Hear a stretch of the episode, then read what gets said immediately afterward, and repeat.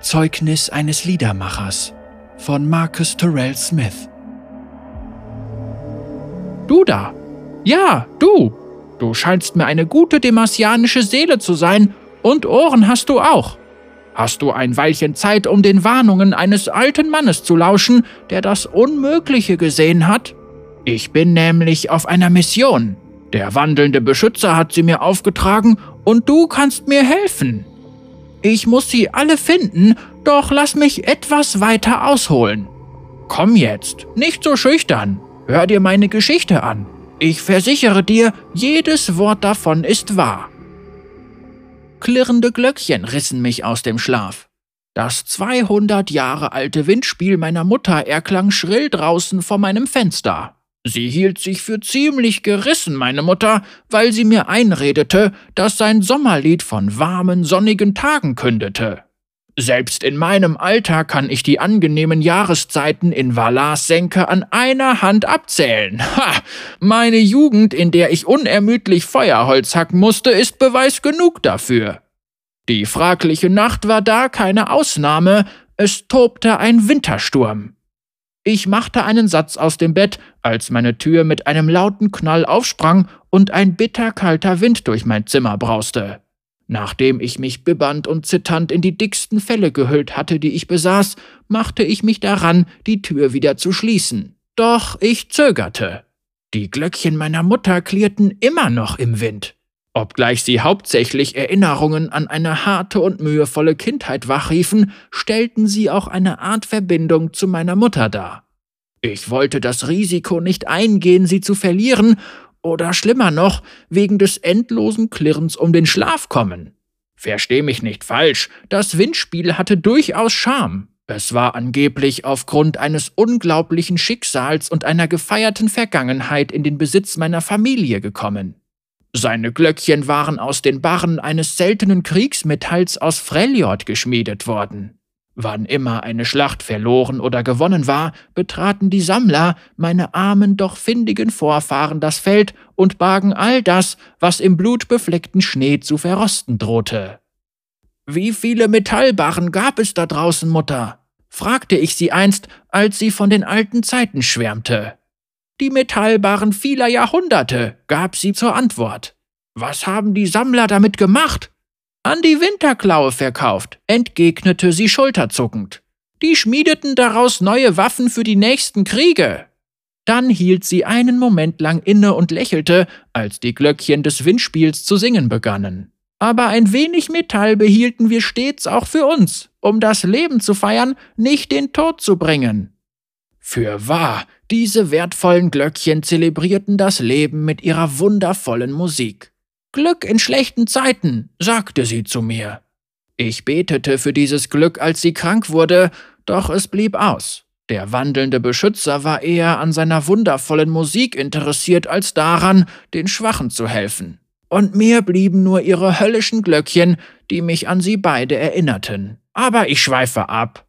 Ich holte tief Luft und kämpfte mich nach draußen, doch ein unglaublicher Anblick ließ mich innehalten. Vor mir schwebte ungeachtet des Sturms eine kleine, durchsichtige Kreatur. Sie hatte weder Arme noch Flügel, um sich in der Luft zu halten, und hing da, als würde eine unheimliche Magie sie tragen. Zwei glühend weiße Augen brannten wie Fackeln in ihrem kugelrunden Kopf, und drei glitzernde Sterne in ihrem Bäuchlein begannen zu wirbeln und flimmern. Zu meiner Überraschung reagierte eines der Glöckchen meiner Mutter, streckte sich wie der Arm eines Kindes zu der leuchtenden Kreatur hin und glühte ebenfalls auf wie ein Stern. Doch dann bildete sich ein Riss, und ich hörte, wie sich sein Sommerlied verzerrte. Der Riss bahnte sich seinen Weg über die Seite nach oben, und es drangen goldene Lichtpartikel aus ihm heraus, als würde die Materie des Glöckchen Stück für Stück gestohlen. Doch das Ding stahl keine Lichter, sondern die Tränen meiner Mutter, die herabfielen, während sich das teure und doch lästige Erbstück rasch auflöste. Ich konnte und wollte das nicht zulassen. Also sprang ich in den Schneesturm und packte das Glöckchen. Sobald ich es berührte, vernahm ich den Klang eines Horns in einiger Entfernung. Weshalb kann ich nicht mit Gewissheit sagen. Ich zog mit aller Kraft, doch die Magie der Kreatur war zu stark für mich, und schlimmer noch, mein Körper wurde himmelwärts gerissen und ich verlor den Boden unter den Füßen. Schon bald raste ich den Wolken entgegen, zu denen mich das garstige Geschöpf schleppte. Krack! Ein weiterer Riss zeichnete sich auf dem Glöckchen ab, da nahm zwischen uns plötzlich etwas Gestalt an. Ein Splitter, der Teil eines Ganzen, materialisierte sich. In dem Glauben, dass dieses etwas mich retten würde, packte ich zu. Während ich die Hand ausstreckte, warf ich einen Blick zurück auf die gemeine Kreatur, doch sie war verschwunden. An ihrer Stadt schwebte der wandelnde Beschützer in all seiner mystischen Pracht vor mir. Nach einem Leben voller Gebete war er schließlich aufgetaucht, und wie von meiner Mutter versprochen, hatten die Glöckchen ihn herbeigeholt. Bart erwiderte meinen Blick, starrte in mein Innerstes, zeigte Neugier ob meiner Anwesenheit. Doch es war zu spät für Erklärungen. Plötzlich erfasste mich eine Windböe und eine Hitzewelle rollte über mich hinweg. Mein Arm dehnte sich wie die Ranke einer Pflanze. Meinem Körper erging es ähnlich, er drehte und verzerrte sich, während ich fortgebracht wurde an einen fremdartigen Ort. Das alte Hackbrett meiner Mutter soll das Lied begleiten, das diesen wundersamen Ort beschreibt. Die Glöckchen. Ein Klang kündete von einem Ort, göttlich Barts Musik da hinter dem Schleier, ein Firmament enthüllt im All ja dort durch Saitentrommeln und himmlische Leier. Der Kosmos den Bart für mich heraufbeschwört, ich spürte Anfang, Ende und alles darinnen, wo keine Welle je das lampenlose Meer gestört, hörten wir Sols ersten Stern erklingen. Kein Mensch war je davon Zeuge gewesen, doch ich allein wohnte dem bei, die Symphonie so sanft und erlesen wandelte mich, auf dass ich verändert sei. Ein himmlischer Geist nun, Mieb genannt, aufgestiegen wie die Aspekte dieses Traums, sang ich mit Bart nun in diesem musischen Land und befolgte seinen Willen ein Jahrhundert kaum. Die Glöckchen, die Glöckchen, die Glöckchen, doch dann verbog ein Glöckchen sich und Finsternis kam über die Weisen, Meister und Miebs hörten auf mich, und um alles zu richten, gingen wir auf Reisen. Und wir erreichten einen tiefen Schlund, eine seelenlose Leere, finster und dunkel, ich vernahm nur Böses von seinem Grund, Angst und Schrecken wuchsen wie Furunkel.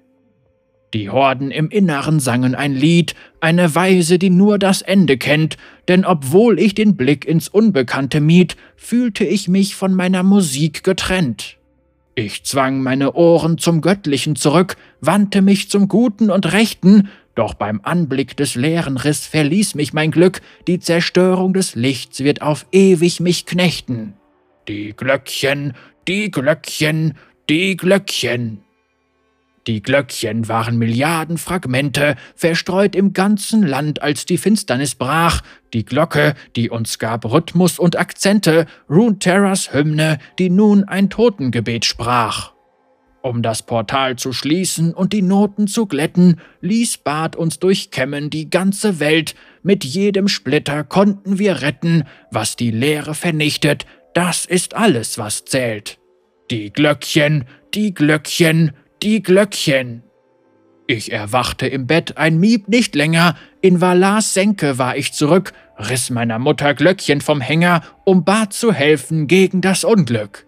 Seitdem will ich noch mehr Glöckchen finden, in Wind, Regen, Sonne, auf Land und Meer, jeder einzelne Schatz soll erlösen und binden, die Musik der Lehre zu unser aller Wehr. Die Glöckchen, die Glöckchen, die Glöckchen. Oh, gute Seele aus Demacia, ich komme von weit her, um alle vor der Finsternis zu warnen, welche die Musik dieser Welt verstummen lassen könnte. Runeterra ist eine Glocke, eine Weltenglocke, die vom Bösen verdorben wurde. Wir müssen ihre Fragmente, ihre Töne wiederfinden und sie heilen. Fürs Erste kannst du alle wertvollen Metalle in deinem Besitz in meinen Korb legen. Ich werde sie inspizieren und mit Hilfe von Barts göttlicher Musik die Töne der Weltenglocke extrahieren, die in ihnen stecken. Metall ohne Töne werde ich dir natürlich zurückgeben. Nein, warte. Geh nicht weiter. Ich spreche die Wahrheit. Bitte, hör doch zu. Es bleibt nicht viel Zeit. Das Ende der Welt steht bevor. Und nur Bart und seine Mieps können uns retten.